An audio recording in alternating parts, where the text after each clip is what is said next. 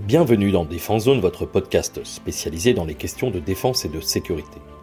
Chaque semaine, en plus de nos entretiens avec des militaires, policiers, gendarmes, entrepreneurs et autres experts du secteur, nous vous proposons un court résumé des actualités qu'il ne fallait pas rater ces derniers jours. Marine nationale. Le patrouilleur de haute mer, le PHM Premier Maître L'air, actuellement déployé dans le golfe de Guinée pour l'opération Corimbe, a réussi une des plus grosses saisies de drogue de la Marine nationale. Le 5 avril dernier, au large des côtes africaines, au nord de l'équateur, le patrouilleur a intercepté un cargo battant pavillon de Saint-Kitts-et-Niévès avec à son bord près de 5 tonnes de cocaïne. Cette opération a été menée sous la direction du préfet maritime de l'Atlantique et du procureur de la République de Brest en collaboration avec la Direction nationale du renseignement et des enquêtes douanières. En plus du patrouilleur premier maître l'air, un avion de surveillance maritime Falcon 50 de l'aéronaval, déployé depuis Dakar au Sénégal, a également été mobilisé. Le mini-drone Diane du patrouilleur a été sollicité pour reconnaître le cargo en question, dont le nom n'a pas été précisé. L'opération, effectuée avec l'accord de l'État du pavillon et en application de l'article 17 de la Convention des Nations Unies de lutte contre les trafics illicites de stupéfiants et substances psychotropes, a abouti à la saisie de 4740,50 kg de cocaïne par l'équipe de visite du PHM envoyée à bord du cargo suspect. Le navire a pu ensuite reprendre sa route avec son équipage après cette intervention. Selon le commandement de la zone maritime atlantique, je cite, la parfaite coopération entre les acteurs nationaux et internationaux de la lutte contre les stupéfiants, en particulier le Centre opérationnel d'analyse du renseignement maritime pour les stupéfiants et le réseau diplomatique du ministère de l'Europe et des Affaires étrangères, a permis d'obtenir ce résultat. Il illustre l'efficacité de l'action de l'État français en mer dans le cadre de la lutte contre les trafics et la criminalité organisée. Fin de citation. Il s'agit de l'une des plus importantes saisies effectuées par la Marine nationale dans le golfe de Guinée, le record étant aujourd'hui détenu par le porte-hélicoptère amphibie, le PHA Dixmude, qui avait mis la main sur 6 tonnes de cocaïne après avoir arraisonné le cargo Neijan en mars 2021, également sous pavillon de Saint-Kitts et Niévès. En novembre dernier, toujours dans le cadre de l'opération Corimbe, le PHA Tonnerre avait quant à lui saisi 4,6 tonnes de cocaïne qui se trouvait cette fois à bord d'un remorqueur brésilien. Turquie. La Turquie a présenté son premier porte-aéronef, le TCG Anadolu, conçu pour pouvoir déployer des drones de combat. Le président turc, Recep Tayyip Erdogan, a déclaré que les drones Bayraktar TB3 et Kizil Elma, ainsi que l'avion de combat léger Urjet, pourront être utilisés sur le navire. L'Anadolu, qui mesure 231 mètres de long sur 32 mètres de large, est le plus grand navire de guerre turc. Il pourra accueillir à son bord 10 hélicoptères ou 11 drones de combat sur son pont d'envol, et 19 hélicoptères supplémentaires ou 30 drones de combat dans son hangar. Le bâtiment dispose aussi d'un radier qui pourra également transporter jusqu'à 94 véhicules, dont 13 chars. La Turquie a vu son industrie de défense considérablement se développer ces dernières années, grâce notamment au succès de ses drones comme le TB2 de l'entreprise privée Baykar, utilisé avec succès en Libye, en Azerbaïdjan et en Ukraine. Le président Erdogan a déclaré que le porte-drone permettra à la Turquie, je cite, de mener des opérations militaires et humanitaires dans le monde entier si nécessaire. Japon. Le gouvernement japonais a notifié des contrats à Mitsubishi Heavy Industries, MHI, pour une valeur totale de 3 milliards de dollars afin de développer des missiles de défense de longue portée et une arme hypersonique. Tokyo prévoit de doter ses forces d'autodéfense de plus d'un millier de missiles ayant une portée de 1000 à 1500 km afin de renforcer sa capacité de dissuasion contre la Corée du Nord, la Chine et la Russie. Ces missiles seront utilisés pour la lutte anti-surface et leur portée pourra être augmentée en étant embarqués sur les navires nippons et les avions de combat.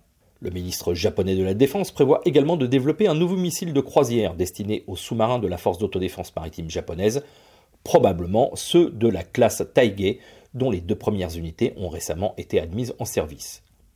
Enfin, le ministère a notifié un contrat pour la production d'une arme hypersonique dont les premiers exemplaires devront être livrés en 2026-2027. Si nous n'avons que peu de détails sur cette arme, il devrait s'agir d'un système de planeur destiné à la défense des îles éloignées. En 2019, le Japon avait confirmé qu'il menait deux projets d'armes hypersoniques, à la suite des États-Unis, de la Russie, de la Chine et de la France.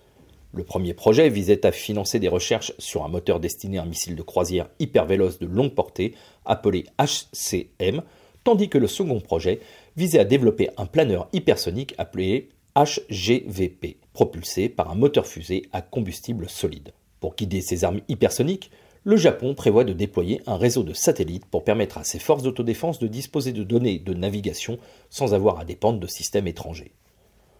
En ce qui concerne le HGVP, sa mise au point se fera en deux temps. Tout d'abord, une version dite Bloc 1 sera déployée. Elle repose sur des technologies existantes pour accélérer son déploiement. La version Bloc 2, quant à elle, aura des capacités améliorées grâce à l'apport de technologies en cours de développement, notamment un système de guidage autodirecteur pour lui permettre d'attaquer des cibles mobiles. Armée de terre. Des unités françaises ont participé à l'exercice annuel d'artillerie de l'OTAN Dynamic Front 23, qui s'est déroulé du 13 au 31 mars au Danemark, en Allemagne et en Roumanie. Avec près de 1700 militaires venant de 18 pays différents, cet entraînement interallié visait à renforcer l'interopérabilité des systèmes d'artillerie des forces partenaires de l'OTAN dans un contexte de combat de haute intensité. Pour cet exercice, la France a déployé une batterie de tir du 93e régiment d'artillerie de montagne composée d'une section de 4 Césars qui était sous les ordres du 1st Danish Artillery Battalion, lui-même intégré dans une brigade multinationale de l'Alliance. Cette batterie de tir était renforcée par une équipe d'observation du 5e régiment de dragons, des spécialistes de la section technique de l'armée de terre, un détachement de la 27e compagnie de commandement et de transmission et la 76e antenne médicale de Vars. L'objectif principal de cet exercice était d'améliorer l'intégration des appuis-feu à tir réel ainsi que la connaissance et l'utilisation de l'interface numérique d'échange multinational ASCA qui permet à chaque pays de demander un tir d'artillerie à une nation partenaire sous réserve d'un même niveau de confidentialité. Au total, 120 soldats français ont participé à Dynamic Front 23 et ont tiré plus de 300 obus. Corée du Nord. La Corée du Nord a tiré un missile balistique jeudi 13 avril, provoquant une brève alerte dans l'île japonaise de Hokkaido, avant que le Japon ne précise que le projectile n'avait pas touché son territoire. Le Premier ministre japonais, Fumio Kishida, a déclaré que le missile, je cite, n'est pas tombé en territoire japonais. Le ministre de la Défense japonais, Yasukazu Hamada, a pour sa part estimé qu'il s'agissait probablement d'un missile balistique intercontinental, un ICBM. De son côté, l'état-major sud-coréen a annoncé que la Corée du Nord a lancé un missile balistique non identifié vers la mer de l'Est. Le missile a en effet été tiré dans une direction inclinée basse vers l'Est, ce qui est inhabituel pour les missiles nord-coréens qui sont généralement tirés avec une trajectoire en cloche pour éviter de survoler d'autres pays. La Corée du Nord a multiplié les essais d'armes ces derniers mois, faisant monter la tension avec Séoul et Washington, qui ont renforcé leur coopération militaire et mené de vastes manœuvres conjointes dans la région. Le leader nord-coréen Kim Jong-un avait appelé à accroître les capacités de son pays en matière de dissuasion pour contrer, je cite, l'escalade des manœuvres des impérialistes américains et des traîtres pantins sud-coréens pour déclencher une guerre d'agression. Depuis 2023, Pyongyang a notamment affirmé avoir mené trois tests d'un drone sous-marin d'attaque nucléaire capable, toujours selon euh, les Nord-Coréens, de produire un tsunami radioactif de grande ampleur. Le régime a également dit avoir procédé au lancement d'un ICBM le 16 mars dernier. Gendarmerie nationale. Le procureur de la République de Cayenne a annoncé que l'homme suspecté d'avoir tiré sur un gendarme du GIGN lors d'une opération contre l'orpaillage illégal en Guyane le 25 mars dernier a été interpellé le samedi 8 avril. L'homme âgé de 20 ans et de nationalité brésilienne a été arrêté dans la forêt guyanaise après avoir déclaré son intention de se rendre. Selon les premiers éléments de l'enquête, il appartenait à un groupe de braqueurs de mines d'or clandestines et n'était pas lui-même un orpailleur. Le suspect a été placé en rétention judiciaire et devrait être présenté au juge des libertés de la détention pour être mis en détention provisoire. Le gendarme du GIGN, le major Arnaud Blanc, âgé de 35 ans, avait été tué lors de l'opération contre l'orpaillage illégal sur le site clandestin de Dorlin au cœur de la Guyane. Il avait été mortellement touché par balle lors d'un échange de tirs avec une bande armée. Voilà pour l'essentiel de l'actualité cette semaine. Pour en savoir davantage sur cet univers et pour découvrir tous nos articles et reportages, rendez-vous sur notre site internet défense-zone.com. Pour plus de brèves, d'articles de fond et de photos, nous éditons également tous les trois mois un magazine papier que vous pouvez recevoir en étant abonné à notre espace premium. Il vous permettra d'avoir accès à des contenus exclusifs sur nos différents supports. Vous trouverez tous les liens nécessaires dans la description de cet épisode.